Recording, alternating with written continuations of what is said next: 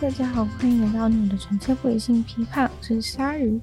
大家有想过自己的人生就是怎样的话，你会觉得很幸福吗？有的人可能是觉得说拥有足够的财富啊，或者是事业成功啊，然后过了一个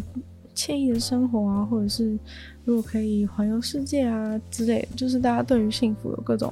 不同就是说，如果达到怎样状态的话，可能会很幸福这件事情。那可能呃，过去的人的话，很多人都会说哦，有一个美满的家庭什么之类的，这样会觉得很幸福。但其实现在会回答这个答案的人越来越少了，原因是因为就是家庭啊这些东西，在我们现在这个社会当中正在逐渐的瓦解。我觉得可能在。嗯，亚洲人世界还没有到瓦解那么殆尽啊，但是就是根据一些 西方专家的说法，就是这些东西呢都是完全已经呈现一个，已经呈现一个被被解构的概念。对，原本就是家庭啊这些东西是我们社会当中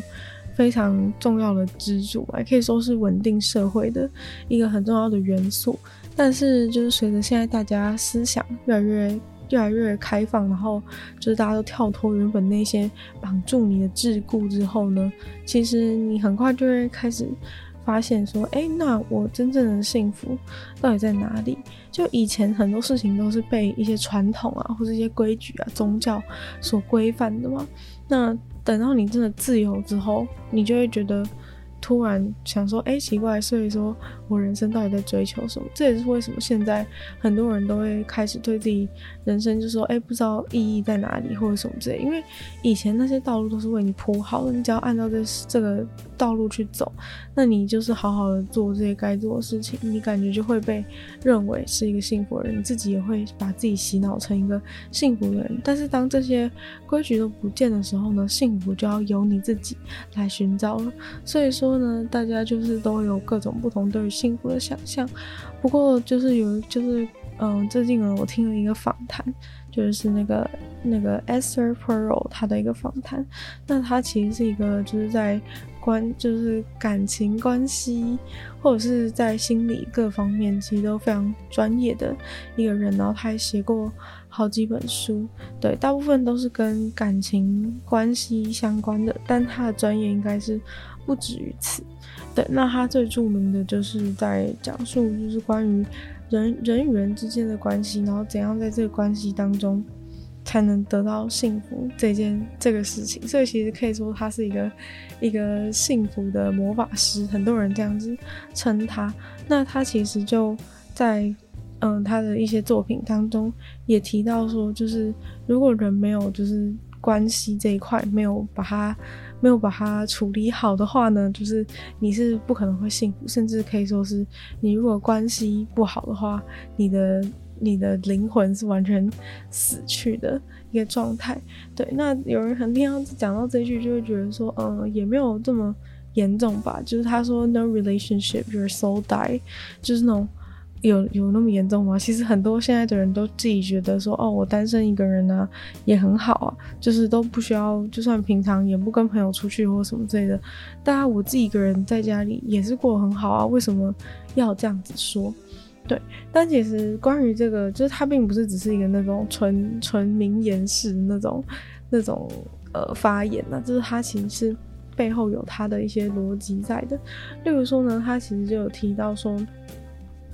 其实就是人，大部分的人是一种社交的动物嘛。虽然说，当然有非常少数的人，他们是可能比较像是，他们是可能比较像呃那种某方面大脑，就是你大脑某方面缺乏的话，他其实是不太就就是你可能就不会需要这一些这些人际关系或者什么，像是其实一些那种 psychopath 之类的，他们可能其实就不会去渴望这些。这些关系带来的一些心灵上的抚慰之类的，但其实大部分的人呢，都是一些都是社交动物。你会希望别人可以肯定你，你会希望有人爱你，你会希望自己有人可以爱。其实这是一般的人类的话会有的一些基本的需求，只是现代人蛮常去忽略这些部分的。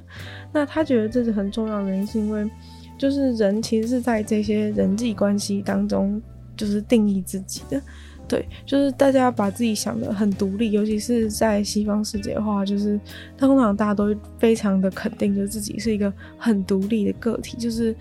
individual 是非常被重视嘛。那反正呢。就是因为这样子，所以说大家就是越来越不重，就觉得说，哎呀，跟人其他人之间的关系其实没有那么重要。但其实你没有发现的事情是，就是很多时候就是你自己是怎样的人，或者说，哎，就是你你对你自己的一些看法，或者是你对自己的认同，其实有时候还是透过你跟别人的相处之间，你才会渐渐去。意识到这件事，理解到这些这些事情，或者是你会更加珍惜你自己的某些特质等等，其实都是需要靠，就是你有跟别人互动，然后在人与人的互动的人际关系当中呢，你才有办法得到这样子的。这样子得到这样的一些心灵上、心灵上的满足，所以说，其实如果没有这些关系的话，其实别人对于你来说就像一面镜子一样，就别人对于你来说，你会从别人的眼中看到自己，在跟别人互动当中更加的理解自己。所以说，他觉得这个如果没有其他人跟你之间的这些关系的话，其实你自己是一个会逐渐有点就是。不是那么具体的感觉，就是你对自己的，你对自己的轮廓掌握都会没有办法那么的具体，就是因为会渐渐模糊掉，对，你没有办法从其他人的身上，其他人跟你之间的关系，更加的去了解自己。那谈到说这个人际关系的事情，其实不只是说现代人在。喜好上就是可能就觉得哦，自己一个人也很不错，就是越来越不重视就是人际关系这些东西以外呢，其实就是人际关系的技能也是现也是人类一直都非常的忽视掉的东西，就是你的 relationship skills，就是大家都会一直觉得说啊，这种这种东西都是偏软弱，就是它不是一个那种比如说像你的城市设计能力之类的这种，就大家都会觉得这很。就是这个东西，就是很很重要的、很重要的能力。就 relationship skills 通常都是被认为是一种软弱啊，然后不被重视，然后常常都是嗯、被认为说是比较女性化的一个特质，好像哦女生就是哦比较擅长跟大家在那边就是处理那些人际关系之类，就被被当成是一个女性化特质。那通常被当成女性化特质呢，就是不会被重视，在这个父权社会当中是如此的，对。那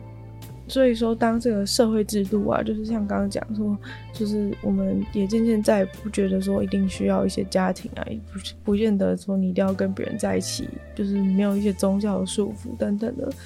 这种时候呢，就是这个你要怎样去跟人家相处，怎样在人际相处之中找到自己的幸福，其实就是变得越来越困难这件事情。那过去的话，可能就你会因为就是婚，就是因为你去你信了宗教，那宗教可能就是叫你要在结婚。像假设你是那种信信基督教，因为他这边讲的是比较西方嘛，所以说假设你都是大家都在基督教体制之下，所有人都一定会结婚，然后一定会生小孩，在这个框架之下，其实你的你的 relationship skills 并没有那么重要，因为你这些东西是被一个。强制的、强制的规范给给稳定住的，就是一般人其实就算有在这个宗教体制之下，如果在自己家庭内部有一些小小的不愉快啊，或者怎么样，其实大家都不会去直接离婚这样子，因为就是他在有束缚的情况之下，你会觉得说这个东西是你必须要去维系的，所以就算你们之间。发生了很多问题，其实很多时候你也不会去，你也不会真的去离婚，也不会也不会离开这样子。但是在现在的社会就不一样，现在社会就是说，呃，他跳提到一个我之前没有想过的点，就是关于现代家庭的维系啊，就现在大家还是会组成家庭嘛。但现在家庭的维系完全是取决于，就是爸爸跟妈妈，就是或者说这个两个两个伴侣，他到底是不是拥有一段快乐的关系？对，因为以前可能家庭的目的主要是在于生育，或者是就是被其他东西绑住。社会比较传统，所以说可能就算不就算不愉快或怎么样，其实大部分还在还没有闹到就是真的不可开交的情况之下，大部分人其实都会选择继续维系这段关系或维系这个家庭。但在现代社会当中，就是基本上只要爸爸妈妈就是或者是同性的同性的伴侣也是一样，就是只要说这两个伴侣他们两个人就是非常的不愉快的话，他们就是可能吵一吵，明天就离婚的。就是这个这个分开的速度是非常的快，然后分开的决定也是变得比较变得比较没有那么没有那么困难，所以说大家就很容易就会分开。那这其实当然就是对于那两个人来说，就是你跟就是已经没有办法再继续相处的人离分开，其实当然有可能对他们两个是好的。但其实同时呢，也是有失去一些东西，对，就是包含了这个，除了这个，除了这个小孩，他的他的未来生活的一些福祉，他可能从此以后就要就要两边跑或者什么的。虽然说这对现在的状况来说都算是很正常啊，因为其实离婚的人实在是太多了，对，所以也没有什么好大惊小怪，只是说就是这个呃婚姻的维系变成是说。两个家庭的维系，变成是说，其实是两个人的快不快乐是非常重要的一件事情。但是呢，在这样子的情况之下，大家不是应该要更认真的去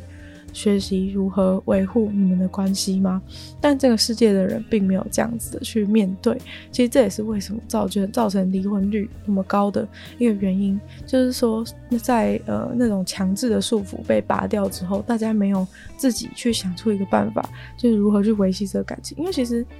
嗯，我觉得其实大家也不是真的，就是真的那么喜欢离婚这件事情。就是如果可以的话，其实大部分的人还是相对于相对于就是直接分开，是比较愿意想要修复这段关系，或者说也是希望我们可以不要吵架。对，大家都嘛是觉得很无奈才会离婚，但其实就是因为大家缺乏这个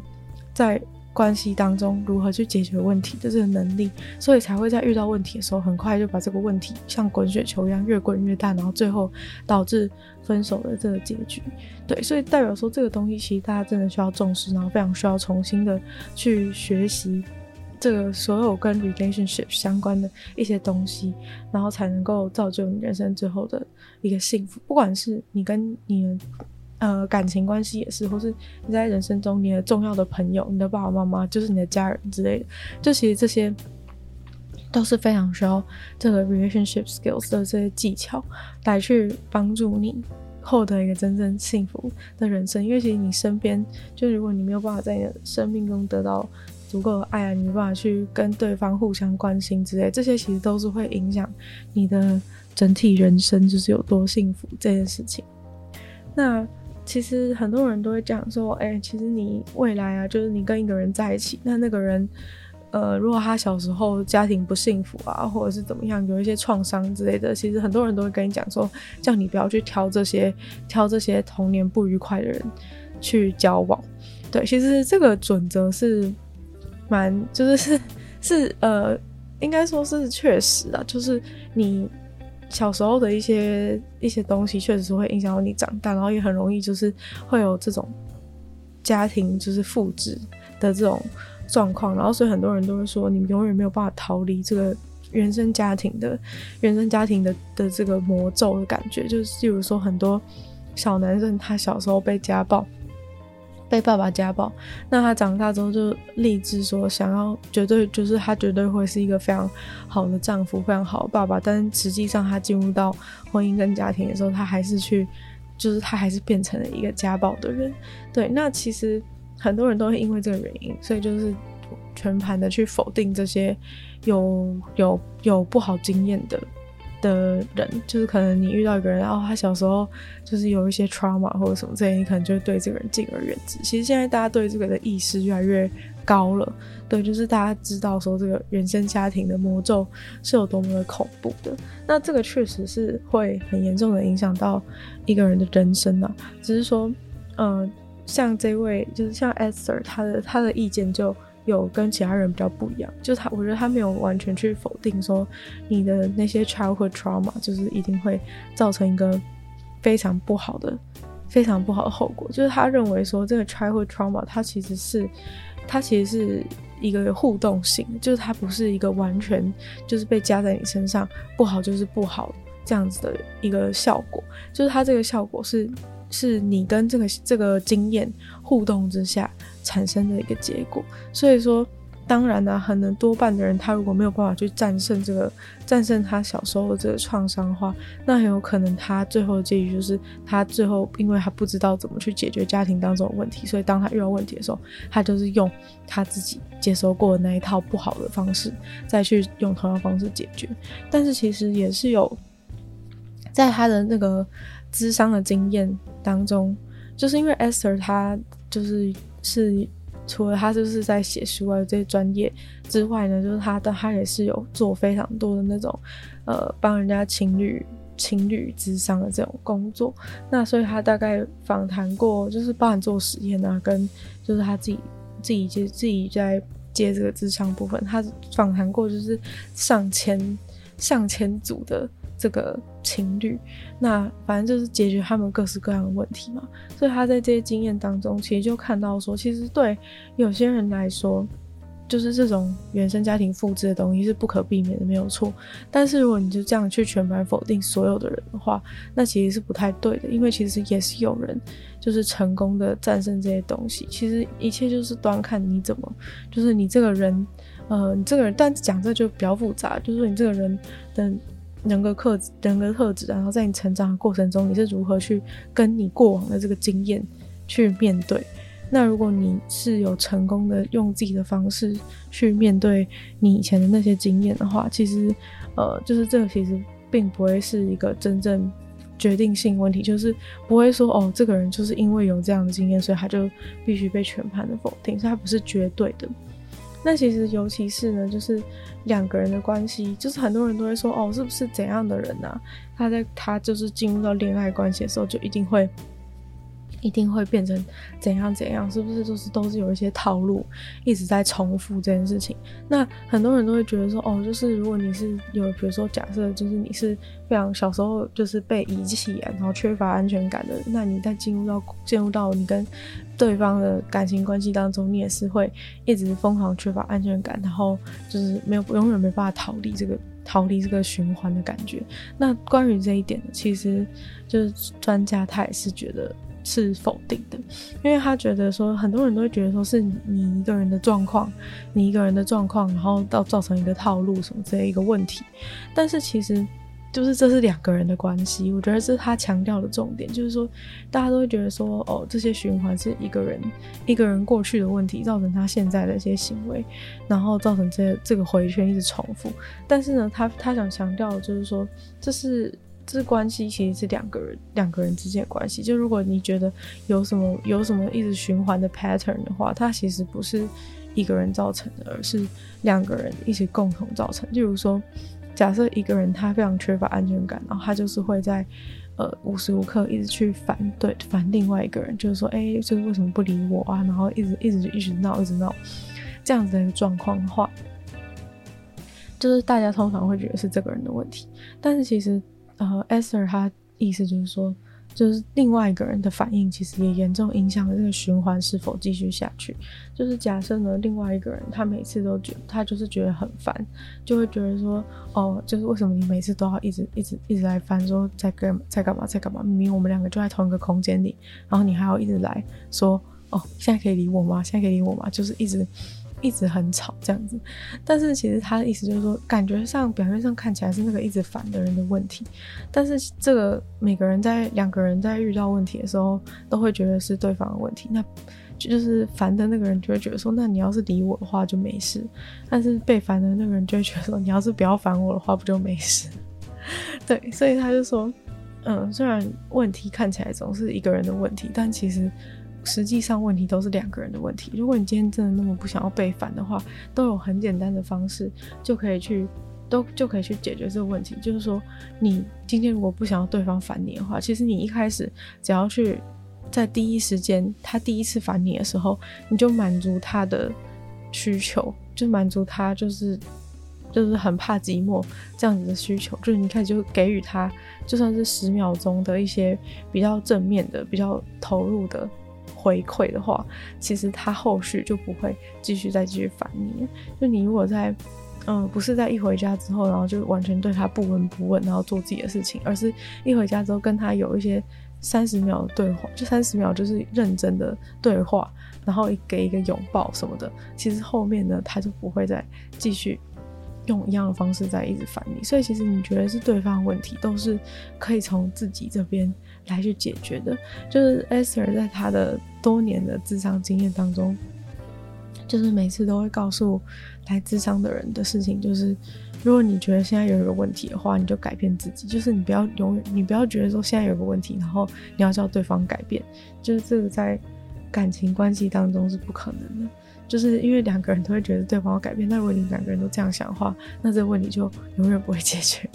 所以说，当你在感情关系当中遇到这种问题的时候，就是这个事情一直循环。其实你唯一要做的事情就是打破这个循环。你只要可以把这个循环打破的话，一切就会出现全新的一个转机。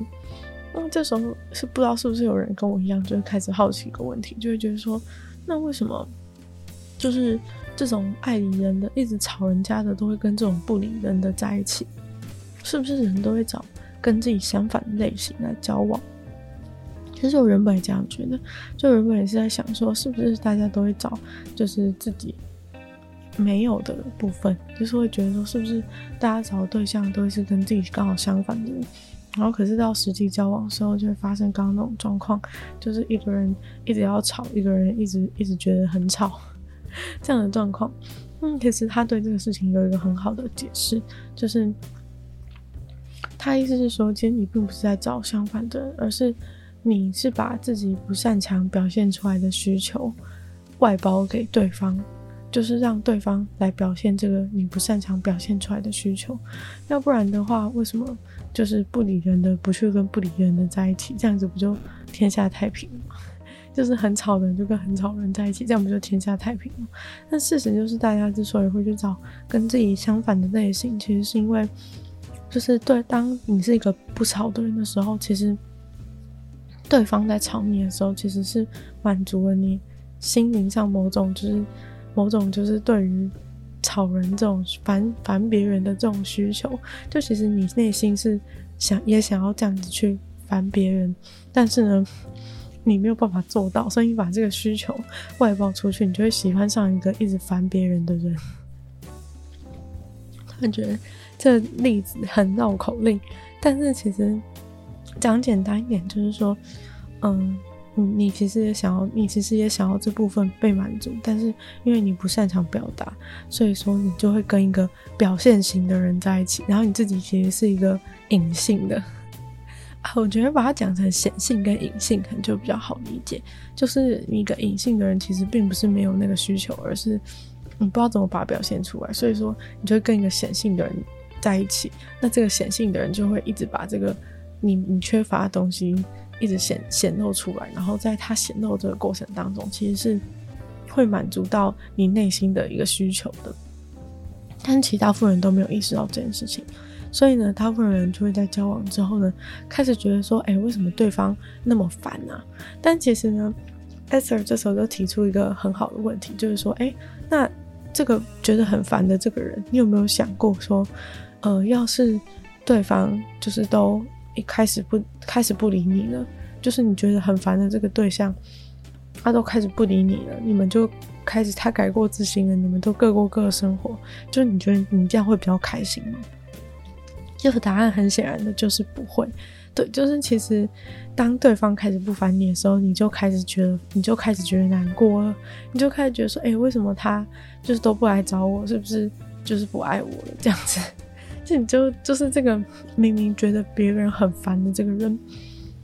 对方如果停止这样做了，他其实是反而会觉得内心很空虚的。所以其实这就证明了他其实是需要，他其实就是需要人家这样烦他，只是说呢，烦的太过度了。那 s 这边就告诉他说，其实就是，嗯、当你觉得他过度烦的时候，其实就是因为你跑得太远。他才需要一直过度的去烦你。如果他在轻微的烦你的时候，你都给他一个好的回馈，那你也得到满足了，他也得到满足了，那你们就快快乐乐继续生活。但是呢，如果今天他来烦你，就他得到了一个他不要的回应，就是说你你他烦你就呃不理他，或是就嗯哼嗯哼就直接呃就是直接敷衍他，那你这种敷衍的反应，就会让他变本加厉，因为对方就是一个需要，就是一个想要这样烦人的，但他没有得到他想要的回应的话，他就会继续烦，他就会觉得啊，你刚刚是怎么样？为什么敷衍我？然后就会越来越烦。那你 那这这时候对方也会受不了，就是觉得说哦，怎么真的烦到超过我可以忍耐极限？所以其实，如果你不要让一开始的时候就让这事情失控的话，其实两个人内心都是可以得到满足的。可是呢，讲到这边。不理人的那方可能就在想说：“哎、可是我明明人就在这边呢、啊，我明明就一直人在这边陪你啊，为什么你一直觉得我不理你呢？”那这个部分的话，他其实提到一个词叫 “ambiguous loss”，就是这个事情呢，是他常常发生在阿兹海默症的患者身上，就是他人虽然在这边，他肉体虽然在这边。但是呢，他的精神已经不在这边了，就是他其实没有办法跟你正常对话了，没有办法跟你互动啊，他也忘记你是谁啊之类的一些状况。所以说，他肉体虽然在这边，但是呢，他的他的精神早就已经不在了，所以他其实是一个同时在与不在的一个状况。然后。我觉得他蛮幽默，他就形容说，就是其实如果你跟你的伴侣在一起，然后你就在那边滑自己的手机做自己的工作的话，其实你就跟那个阿兹海默症的病人一样，就是处在一个 ambiguous loss 的状态，就是你根本没有，你根本没有在跟他互动啊，然后你就做自己的事情。那你虽然在这边，但其实你跟就是你坐的那个沙发是没什么两样，就是你人在，但是心却不在。对，其实就是一个人在心不在的一个状况啊。那所以说，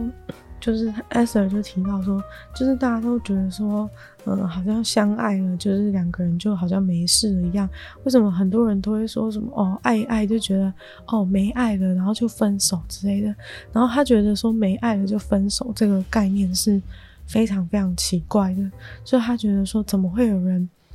觉得说。是爱是爱是自己没有的，对，因为他一直强调说爱是一个动词，就是如果你没有去爱的话，爱就会没有，因为你就没有爱啊，就是爱是你没有爱，所以才没有爱，而不是因为爱不见了。这也是听起来很像一个绕口令，但是呢，重点就是在于爱是一个动词，就是你必须要为这件事情去。付出一些行动，这个爱才会持续存在。要不然，就是你没有去做爱这个动作的话呢，爱这个名词就会消失。所以说，爱的本质它是一个动词。就算你们已经交往，就是你们已经交往了，就是你一定要去持续的、持续的做很多的事情，去维系你的感情，然后持续的去爱对方，你们的关系才有可能会继续存续下去。好，那假设说你真的很努力去爱了，然后但是呢，你很努力在做爱的这个动作，可是你们在你们的关系当中，你们就是还是会吵架。那这个时候吵架要怎么办？就是这个 Esther 在于说，对于说要怎么把要怎么把吵架变成是一种情感的连接，这方面也是非常有有非常独到的一个见解跟经验，就是。一般情侣吵架的时候，他第一个会问的问题就是说，比起你们是在吵什么事情？因为有时候可能你就是因为一个什么一个什么马桶盖没放下来啊，或者什么鞋子鞋子什么袜子乱丢这些事情开始吵架嘛。那就是你你你这个事情是你在吵什么内容？就是说这个你实际吵的因为什么因为什么事情吵？就是。可能是发生一些什么事情，或者是我打电话给你你不接这种事情，但其实他真正想问的是说，你是为了什么而吵？就是你因为什么事情吵，跟为了什么而吵是不一样。就是因为什么事情吵是说，嗯，可能是眼前的这件事情让你感到不满意，所以开始吵架。但是其实你真正背后为了什么而吵，是更深层的问题。就是说，嗯，你你其实并不是真的。觉得说哦，他不接你一个电话，你就有必要爆气成这样子，而是说你可能实际上你心里是因为觉得说对方常常都忽略你，就是长期都忽略你，你心中有一种觉得不被对方重视的心情，所以你才会在对方没接你电话的时候直接爆气。对，就是很有可能就是他背后其实是有一个。更大的原因，但是一般人吵架的时候就一直在吵那件事情，一直在吵说为什么不接电话，对方就觉得说，啊，我就真的在忙啊，没接到一次电话是怎样，然后两个人就两个人就一直吵，那为什么没办法解决问题？就是因为提出问题的人也没有意识到说自己背后真正的需求，然后反驳的人当然也是，当然就是觉得说这根本就是一件鸡毛蒜皮的事情，所以呢，两个人永远没有办法达到这个共识。那他有归纳说，其实大部分的人，就是大部分的情侣吵架，都是背后真正的原因，不外乎就是几个很简单的原因。那一一一个就是信任，然后一个就是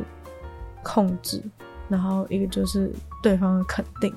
对，所以就是说，可能像刚刚那个打电话的状态，可能就是他觉得，他觉得没有没有，你没有得到，嗯、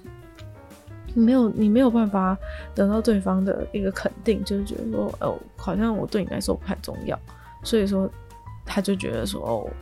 我打电话你没接，我就觉得很生气，每次打电话你都不接，跟你讲话你都不回，就觉得没有得到对方的一个认可，就觉得对方好像不重视自己，对，其实就是不外乎都是这几个。原因或者是信任信任感的事情也是啊，然后像可能就是袜子乱丢这种东西，就比较是属于控制的部分，就是他可能觉得说，这个东这些东西就是都需要都应该是要被控制的好好的，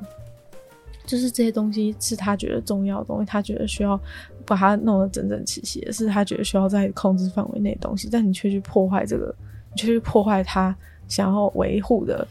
美好的家里的环境。之类的，对，所以说其实你背后真正真正生气的原因，其实都是不外乎这几个原因。那大家都在吵这个表面的事情的话，这个问题就永远不会解决，因为你在乎的也你在乎其实也不是真的是那个表面的事情本身。那其实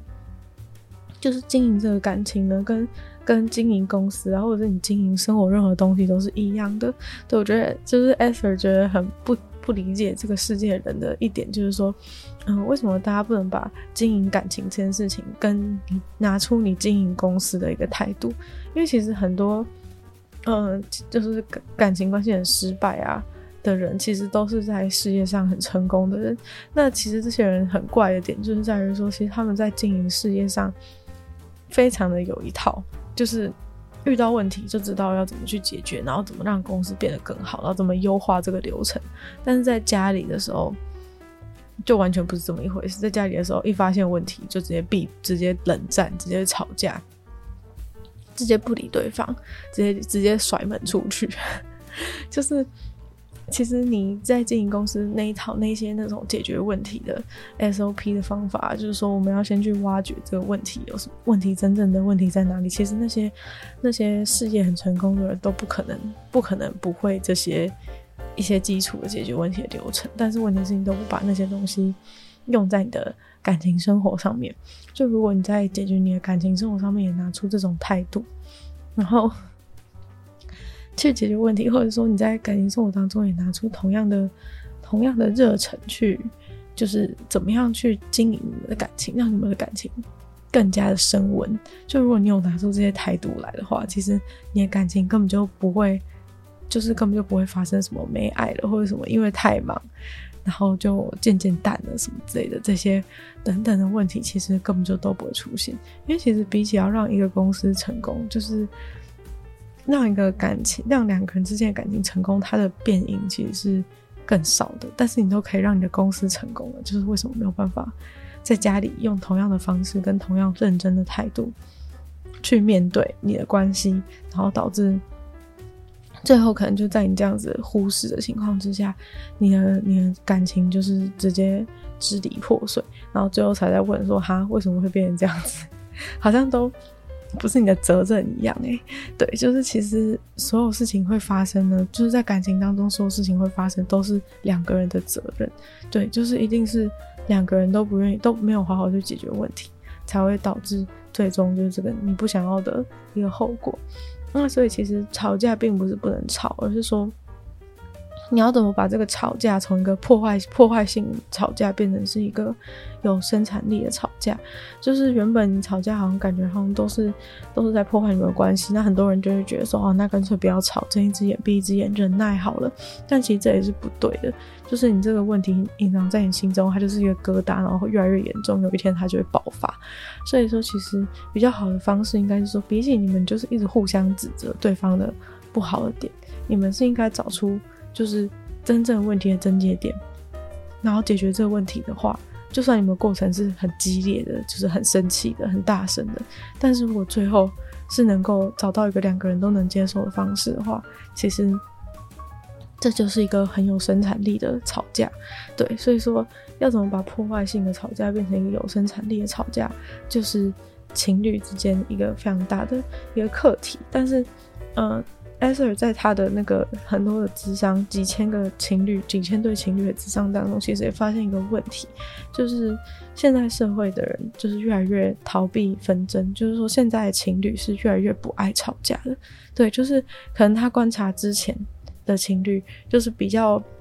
容易吵架，然后吵得不可开交什么的。但是现在的情况刚好是相反，就现在的人是越来越不爱吵架，通常。发生事情之后呢，就是哦，觉得说可能这个人跟我不适合，就直接分手，就觉得说哦，这个没有办法解决，就觉得哦，这个这个人没救了，然后就直接分手，就是应该说就是真的很逃避啊，或者说就是忍耐，就是不反正就不想讲，就觉得哦讲了，等下又要吵架，就就不想讲，他就逃避，然后他就有发现这件事情，就是说现在现在社会的人真的是越来越喜欢逃避纷争，就是不愿意跟别人正面对决，那这个原因。他觉得是认是因为大家对于这种纷争非常的缺乏社交经验，因为可能像以前的小孩就是在路边玩啊，那你在路边玩可能就遇到各种各种情形，然后你就会跟人家就是成为朋友啊，但是也有可能会跟人家吵架。但是现在的人就是越来越，嗯、可能被关在家里，那可能就玩电脑怎么样的，然后可能遇被被骂爸妈责备的时候，你也不能你也不能说什么。然后被在学校被老师骂，你也是就哦摸摸鼻子。所以说，其实大家就是变得越来越没有那种没有那种跟别人在吵架当中学习的能力，就你没有去学到如何跟别人吵架。因为其实你要怎么跟意见不合的人取得共识，其实是人生非常大课题。可是说，可是现在的。小孩可能在成长环境当中，就是都会去避免掉这一块，就是可能有发生，可能要发生纷争的时候，大家就都已经鸟兽散，全部人都逃跑了，没有人要吵架。所以说，就是大家都，大家感觉表面上看起来很和平，但其实这个是造成你人生未来一个更大的课题，因为你可以逃避得了那些跟你不熟的人，就反正你你跟他意见不合就没差，就就就分道扬镳。但假设。你永远都没有学会这个吵架技能的话，你跟你真正亲近的人一定会有意见不合的时候，所以这个时候你们就完全没有能力去面对这些吵架需要真的需要吵架的场合。对，因为有些问题就是你不把它讲出来，然后不去解决，他永远不会解决。所以他就觉得这个是，其实就提到说是大家对于不确定性的忍耐度越来越低。对，就是其实你在你在路上跟隔壁邻居的小朋友玩，就会有别人加入啊什么的，大家互相互相会创造出非常多的化学反应，这些都是很多的生活中的不确定性。那这些不确定性其实都是嗯帮助提升你的韧性啊，然后对你的精神健康是非常有帮助的。因为你如果能够，你如果能够就是对于这些不确定的东西都有足够忍耐度，然后再遇到。呃，就是你的灵机应变的反应其实是会差非常多。那现在的人基本上都是非常缺乏，然后对于就是不确定的事情都认为是比较偏否定，因为现在的人基本上都希望所有事情都是在自己的掌控之内。那其实只要有一点点事情就是在自己的意料之外的话，很有可能就会整个情绪就不好，或者是。就是会想要会想要逃避，会觉得很可怕这样子。所以说，其实这个对于不确定性的忍耐度，是对于人类的精神健康和就是你能不能够有创造力，都是都是这样子。因为你如果对不确定性完全没有办法忍耐的话，其实你根本就不会有，你就会变成一个很无聊的人，你根本就不会有什么有趣的想法。然后没有办法跳脱各种框架等等的，那在吵架的事情也是一样，就是你对你你对一点点，你对一点点纷争都没有办法容忍，就觉得说这个就是在破坏我们的表面和平的话，其实你就永远不会解决任何问题。那很多人呢都会问他说什么哦，那这个感情关系当中真正的解答到底是什么？那他就觉得很怪，就是怎么会有人问这种问题？就是说，因为你你的感情关系，它根本就不是一个需要被解决的问题，而是一个很矛盾的事情，然后你需要去平衡它。对，就是其实人跟人之间的相处，它不是有不是一个解答，就是说要怎么样，就是有什么正确答案可以去可以去解决它，而是说它其实从头到尾就是充满两个人之间的矛盾。然后去能够平衡两个人之间的矛盾，其实你就能够经营一段很好的关系。对，所以其实重点都是在于平衡这件事情。那如果你今天想要就是问说，呃，在感情关系当中就是要怎么样，就是可能你会想说，哎，我做这件事情他会不会生气之类的一些一些情形的话，其实你就问，你只要问自己说，你现在做的这件事情会怎样影响到你们之间的关系？其实你做每一件，就是你在生人生中、生活中，假设你在一段感情关系当中，你做每一件事情，都应该要想到说，你做的这件事情会怎么影响到这段关系。对，因为就是你们现在是两个非常紧密的人嘛，所以你做的每一件事情，其实都会影响到对方。就是等于说，你你会觉得说，你虽然是一个个体，但是。嗯，你跟这个关系当中是存在一个交互作用，就是说你做的每件事都会影响到你们的关系，那有可能是好的，或是不好的。当然不是说你变成你做事情都要绑手绑脚，只是说你必须要考虑到一些后果，就是你做的每件事，你要把它都当成是，都当成是两个人的事情。那如果你觉得你在思考的时候就已经觉得说会严重影响到两个人的。总之，如说你今天想要出去跟朋友嗨一整个晚上，那你可能觉得对对方可能会，你想就觉得对方可能会不爽。可是，一般的时候你都会想到说，哦，是对方在不爽。那你这样想会就觉得是对方的问题。但是你应该要想的是说，假设我今天去这个活动一个晚上不回家的话，会怎么影响到我们两个人之间的关系？就是说，他可能会对我的不信任感会下会增加等等的。那看你就是说你要怎么去解决这个问题嘛？就是说你可能事先给予他足够信任感，或者是说你就是不要去，对，或者是说你就想破坏这破坏你们的关系，你也是可以去之类的。就是只是说你要先想过，就是想过你做的每件事情都是有可能会影响到这段关系。就很像你在公司里面，虽然你只是一个员工，但你做。你如果也是有决策能力的话，你只要做每个决策，其实都会影响到整个公司的一个走向。所以 e s t e r 就是觉得说，爱其实是一种艺术。就是如果你没有办法，就是这个你们的感情关系如果经营得很失败的话，其实只是你太懒惰而已。就是。因为像，因为像很多人不是说，就是没有没有丑的人，只有太懒惰打扮的人。其实就是在感情关系当中也是，就是其实很多关系之所以失败，都只是因为你太懒惰，就只是因为你太懒惰，不愿意维系感情，就是而不是说这个感情真的是维系不起来这样子。对，就是如果你愿意把其你你愿意花在其他地方的那种精神、那种创造力。拿到你的感情关系当中来使用的话，其实根本就是感情关系根本就不是那么困难可以维系的一个东西。但是大家都把它想很难，就是因为你根本就不想要花任何的成本在经营，那它就是一个需要花成本的东西。那你不愿意花成本，又想要它就是你什么都不做就就开花结果的话，其实是相对困难很多的。那可能你会觉得说，哦，两个人交往久了就是要怎么？就是总是会，总是会变得很懒惰啊。那他就觉得说，如果你在这个过程当中变越来越懒惰的话，你一定要学会重新，就是重新开始表达。就是你一定要在一段时间，也许你们已经有点冷淡，但是过一段时间，其实你必须要，呃，就是你必须要重新对对方诉说，你对你对，就是对你对他来说到底是到底是有多重要。然后你要强烈，你就你你当然不用讲一些假的话，你就是讲你自己真心认为对方在你心中是有怎样存在的人。就其实他只是像一个小小小回顾嘛，就是他并不是要你去写一些什么呃花言巧语之类的，而是说就是你你你就你现在你必须要可能过一阵子就要去审视你们之间的关系，就是说他对你来说到底是什么，就是你要重新提醒自己说为什么要为什么你们会。在一起这样子的感觉，其实我觉得这就有点像是呃上上一集讲那个新年新计划的时候，不是就有提到说你一定要把你为什么要做这件事情写下来，因为其实你这个目标执行到年终的时候，你就会开始忘记说，哎、我当初执行这个目标的最初的初衷到底是什么？其实很多时候感情走到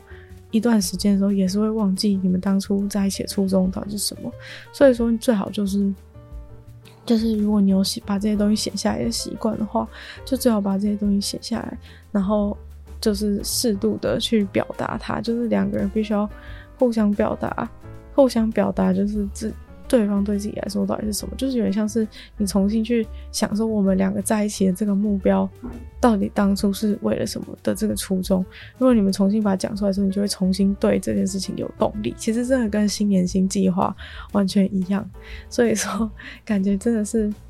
就是他讲的非常的正确，就是你你要是把你经营其他东西，你经营的新年新计划目标，经营的公司的经历拿来经营的感情的话，其实你就会发现，其实有超级多的方法都是可以解决现在的问题。就例如说，像前一直像上像新年新计划的案例，就是说，如果你会忘会容易忘记自己为什么要执行这个目标，然后就失去动力的话，那你就要在一开始的时候就把那个你你想要定这个目标的。初衷写下来，那等到你忘记的时候，你就要回去看。所以其实这些方法都是完全可以、完全可以应用的，只是大家都不愿意把这些好方法拿来应用到、应用到这个领域来。那今天的女友纯粹不理性批判节目就差不多到这边进入尾声。其实我觉得感觉真的学到蛮多的，就是 很多就是其实是很简单的东西，但是你就是从来没有想过。就我觉得大家真的是把就是经营感情关系啊，就是跟其他事情想的太不一样了。对，我觉得就连我自己都陷入这样子的一个一个一个误。盲区当中，就像之前在讲一些就是恋爱相谈所的时候，其实都有提到说，就是大家为什么都觉得，就是你感情是那么容易从天而降的东西，然后就其实是你要去努力啊什么的。但是在经营的这一块，就是也是我自己个人没有想到，可能是自己也没有什么太多的经验关系，所以在呃在还没在一起之前的一些一些。那个恋爱战争当中，其实我是完全可以理解这个概念。可是，在经营的这一块的话，其实我却没有想到说，就是把其他地方的精力用在用在经营感情上面，把其他。用做其他事情的方式套用在感情上，却竟然是完全可以完全行得通，而且完全需要这样做的。对，就真的是一个蛮大的盲区。我觉得相信这虽然是很简单的东西，但我相信其实这世界上大部分的人都没有做到吧。就是我觉得大部分人就是比较嗯、比较顺利的幸福快乐在一起很久，就是到那种很老之后还会在路上牵手那种人，我觉得他们也许就是。虽然他们可能不懂这些，不会讲这些大理论，但是我觉得他们应该就是在他们的生活当中，就是都有落实到这些重点，就是都都有落实到这一些小小的重点，导致说他们长期以来能够累积他们的感情，然后维系他们的感情这样子的感觉。对，那但其实这些，就大家都会觉得那些人是很幸很幸运，能够遇到一个能够。就是携手到老的伴侣，但其实大家都没有想过的事情，就是说，其实这个搞不好是你可以靠你自己的能力去创造，只要你们两个都愿意为这件事情共同努力的话，其实它并不是一件那么困难的事情。就是你不是真的说你要找到一个就是真命真命天子什么的问题，而是在于说，其实你只要找到一个，只要找到一个就是跟你适合度七八十分的人一起，只要你们愿意。